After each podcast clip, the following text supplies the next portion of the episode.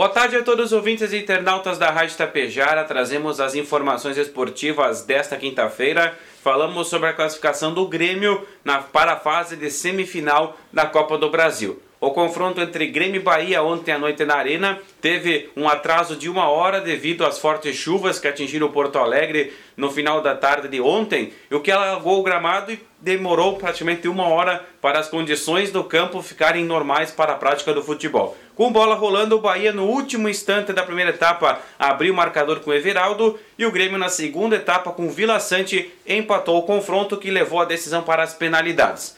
Nas penalidades, brilhou a estrela do goleiro Gabriel Grando, que defendeu duas cobranças e classificou o Grêmio para as semifinais. O Grêmio garante, além da passagem para as semifinais, uma quantia de 9 milhões de reais. As partidas contra o Flamengo ocorrerão na metade do mês de agosto e o sorteio dos mandos de campo também serão realizados no início do mês de agosto na sede da CBF no Rio de Janeiro.